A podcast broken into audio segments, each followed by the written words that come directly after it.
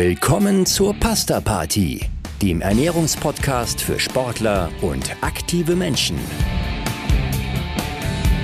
Unter dem Motto Nutrition meets Science dreht sich hier alles um die gesunde und zielgerichtete Ernährung. Im Alltag, im Training und im Wettkampf. Und hier sind eure Hosts, der Mediziner, Publizist und Triathlet Frank Wechsel und die Pharmazeutin, Ernährungsexpertin und Gründerin von NFT Sport, Caroline Rauscher.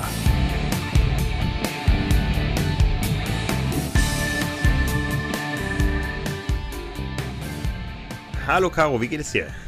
Gut geht's, gut geht's. Wetter ist schön, alles gut.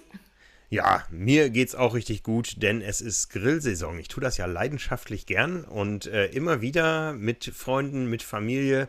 Also für mich selber alleine grille ich hier in der Regel nicht, aber das äh, Grillen ist für mich so ein gesellschaftliches Sommerthema. Das macht mir richtig Spaß.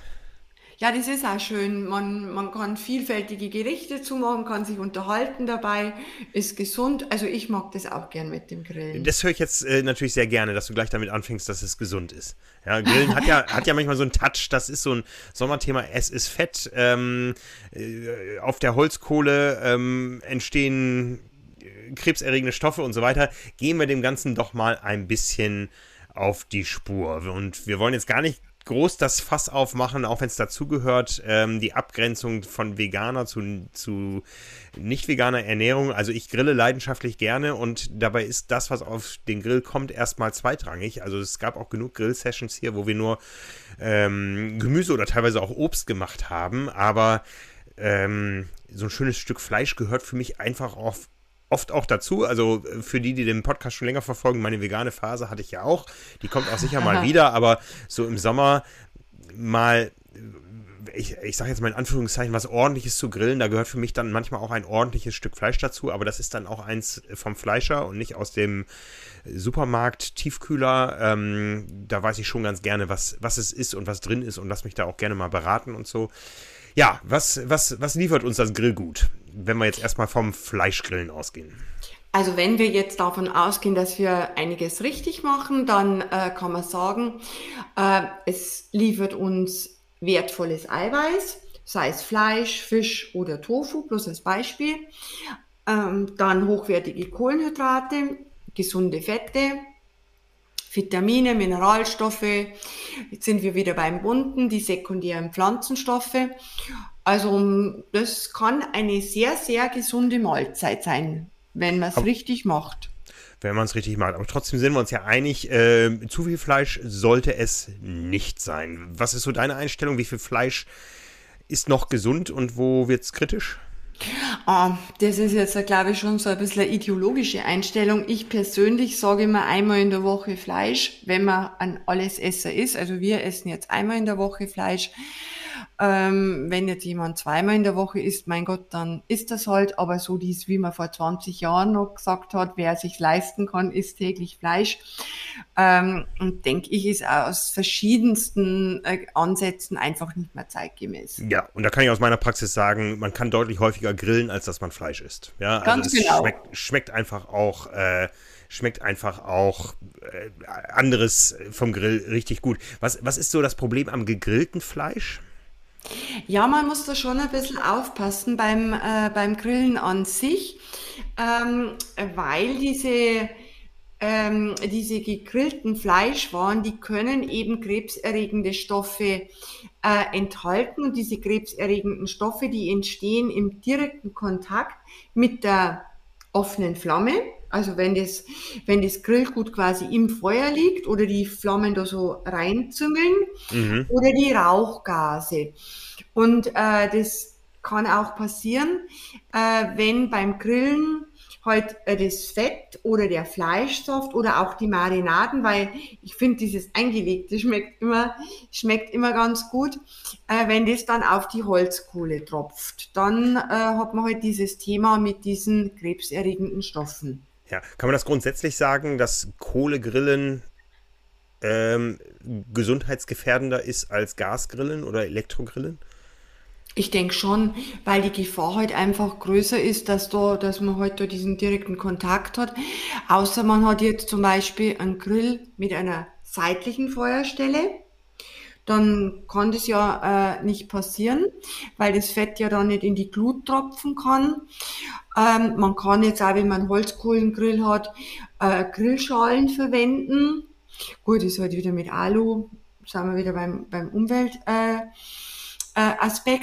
Oder man achtet halt einfach drauf, dass man den Grillrost auch so hoch befestigt, dass die Feuerflammen da nicht in das Grillgut äh, reinkommen. Aber grundsätzlich würde ich sagen, ich bin jetzt nicht der Grillmeister, äh, dass so ein Elektro- oder Gasgrill auf jeden Fall gesünder ist, weil man halt dann dieses Risiko äh, gar nicht hat. Geht auch schneller, ist praktischer. Ja. Also ich, ich, bin, ich bin auch Gasgriller. Ne? Ich Und möchte sauberer. ja, möchte noch einmal kurz auf das Thema Alu eingehen. Äh, da gab es ja auch viele Diskussionen. Wir wissen, glaube ich, alle, oder ich glaube, man kann festhalten, dass die Produktion von Aluminiumprodukten, gerade Aluminium-Wegwerfprodukten, ökologisch nicht sinnvoll ist äh, oder nicht, nicht äh, unproblematisch.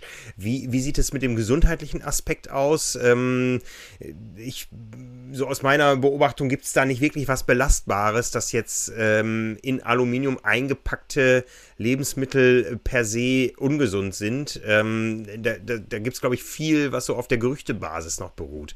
Hast du da was Belastbares so aus dem, aus dem Stegreif? Na, also ich habe da auch nichts Belastbares. Ich sehe, ähm, ich sehe auch das Aluminium genau wie du von der ökologischen Seite halt halt einfach extrem kritisch. Der Energieaufwand, der da drin steckt auch. Und, und deswegen würde ich jetzt da nicht einen Holzkohlengrill nehmen und dann die Aluschale drauf, sondern einen Gasgrill und dann hat man die Thematik gar nicht. Ja, ja. Wenn wir jetzt doch beim Kohlegrill nochmal sind, äh, auch da wissen wir, glaube ich, alle inzwischen, man sollte nicht das Ding anzünden und sofort was drauflegen, sondern die Kohle muss auch erstmal ordentlich durchkohlen. Genau, weil sonst diese Rauchentwicklung ist und es ist dann ja wieder diese Thematik mit den, äh, mit den krebserregenden Stoffen. Genau. Krebserregend, da fällt mir zu ein, gerade zum Thema Grillen, ähm, da steht das rote Fleisch arg im Verruf. Da gibt es auch immer mal wieder Studien, die was anderes behaupten, aber wie ist so dein Stand da? Also mein Stand ist da schon so, dass dieses, äh, besonders das rote Fleisch, Rind, Sch Schwein, Kalb, Schaf, Lamm, Ziege, äh, zum Beispiel, als, sagen wir mal so, als kritisch zu bewerten ist. Im Gegensatz zu Geflügel. Genau, Fisch. zu Geflügel, Fisch, äh, äh, diesen, also diese fettarmen Geflügelfleischsorten, das ungepökelte Fleisch oder zum Beispiel ähm, ja diese Weiß- oder, oder Gelbwurstsorten. Ja, also auch, auch da gilt das, was wir schon häufiger angesprochen haben, je höher der Verarbeitungsgrad, und da sind wir wieder beim Thema Wurst, desto schlechter in der Regel. Genau, ganz genau. Ja, wie sieht es mit dem Fett aus? Also so eine schöne Scheibe Bauch ist sicher nicht gesund, ja? Also dieses Fett von dem fetten Bauch, äh, nein, das ist sicher nicht gesund. Also ich glaube, das Schlimmste ist dann irgendwie so eine, so eine, so eine Fackel, ja, so eine Bauchfackel, ähm, die dann auch noch richtig auf offener, ans Fleisch züngelnder Flamme richtig schwarz durchgebraten ist. Genau, genau. Ungesünder geht's fast nicht mehr dann. Okay, okay. Aber wir wollen ja, wir wollen ja ähm, das gesunde Grillen hier mit auch ein bisschen ähm, forcieren, äh, was äh, Sportler, aber auch Nicht-Sportler betrifft und fit macht und gesund macht und, und vor allen Dingen auch Spaß macht. Ja, das ist ja so, Grillen macht Spaß auch ohne Fleisch, ja. Ähm, oder auch ohne die Bratwurst. Ähm, wie nähern wir uns dem Thema denn an? Was, äh, wie kann der, wie kann der Sportler, der aktive Mensch denn vom Grillen profitieren? Um das Ganze jetzt mal positiv zu belegen. Ja, wir können das durchaus positiv belegen. Also der aktive Mensch, äh, der muss halt oder sollte darauf achten, äh, wenn er sich gerade in einer intensiveren Trainingsphase, und das ist ja meistens im, im Sommer der Fall, dass man sich da mehr bewegt, mehr trainiert, befindet, äh, dass man da nicht vergisst, äh, ausreichend Kohlenhydrate zu sich zu nehmen, weil oft ist so diese klassische Kombination, man legt was auf den Grill, ähm, Fleisch, Fisch, Tofu zum Beispiel. Und dann gibt's halt diesen, dieses klassische Salatbuffet dazu, den Tomatensalat, den grünen Salat etc. pp. Und da fallen dann schon die Kohlenhydrate, die eben in der Phase äh, für den sporttreibenden Menschen sehr, sehr wichtig sind, für die Gesundheit, aber auch für die Leistungsentwicklung, die fallen dann ein bisschen vom Teller quasi runter im wahrsten Sinne des Wortes. Und, ähm, und da gibt's ja auch wirklich äh, äh, total ansprechende Möglichkeiten, um auf den Kohlenhydratanteil zu kommen. Ja, auf jeden Fall. Also äh, bei uns gibt es klassischerweise immer den Maiskolben. Ja, genau. Mhm. Der ist zwar dann, der bleibt einem lange erhalten zwischen den Zähnen, aber, ja, aber er, er, gehört dazu. Bei, bei uns gibt es den sogar mit original hawaiianischen Spießen zum Anfassen. Ja, die kommen aus dem Supermarkt auf Hawaii. Hast mitgenommen, oder? Habe ich mal mitgenommen, genau, ja. Prima. Ja, ähm, was fällt uns ein? Kartoffeln sind so ein Thema. Kartoffeln, da gibt es auch so eine Streitfa äh, Streitfrage. Die Kartoffeln, wenn ich sie nun grille oder auf dem Gaskocher nebenan koche, ist so eine Gretchenfrage. Mit oder ohne Schale? Wie verzehre ich sie? Ja, genau, das ist die Gretchenfrage. Wenn die, wenn die äh, Schale verkohlt ist, dann mache ich es wahrscheinlich oder sicher ohne Schale. Ähm, eigentlich ohne Schale. Ich habe irgendwo auch mal gelesen, dass, dass äh, die Schale auch Stoffe enthält, die jetzt nicht unbedingt nur gut sind. Ja, äh, es kommt dann auch wieder drauf an, welche, welche Kartoffeln man hat. Also ich finde, wenn man wenn man ähm, absolut cleane Kartoffel hat, also wirklich eine gute Bio-Kartoffel, ähm, dann, ähm, also wenn, wenn ich die jetzt zum Beispiel als Pellkartoffel zubereite, dann esse ich da die Schale schon, also bürste gescheit und dann esse ich die Schale schon, weil da auch viele Mineralstoffe drin sind. Aber jetzt so beim Grillen, da ist ja dann auch wieder dieser, dieser, ja, dieser Kohle, Kohleverbrannte Aspekt und das ist bestimmt nicht gesund. Nee, aber halten wir erstmal fest. Ja. Aber der Geschmack ist ja trotzdem gut, auch wenn man die Schale runternimmt. Ja, aber das sind einfach pure Naturprodukte. Der Maiskolben, okay, wenn ich den jetzt eingeschweißt aus der Packung hole, dann ist das nochmal was anderes. Aber die Kartoffel, die Süßkartoffel, das sind Kohlenhydratlieferanten, die ich als äh, Sportler beim Grillen ganz gut mit in meine Energiebilanz ähm, einbeziehen kann.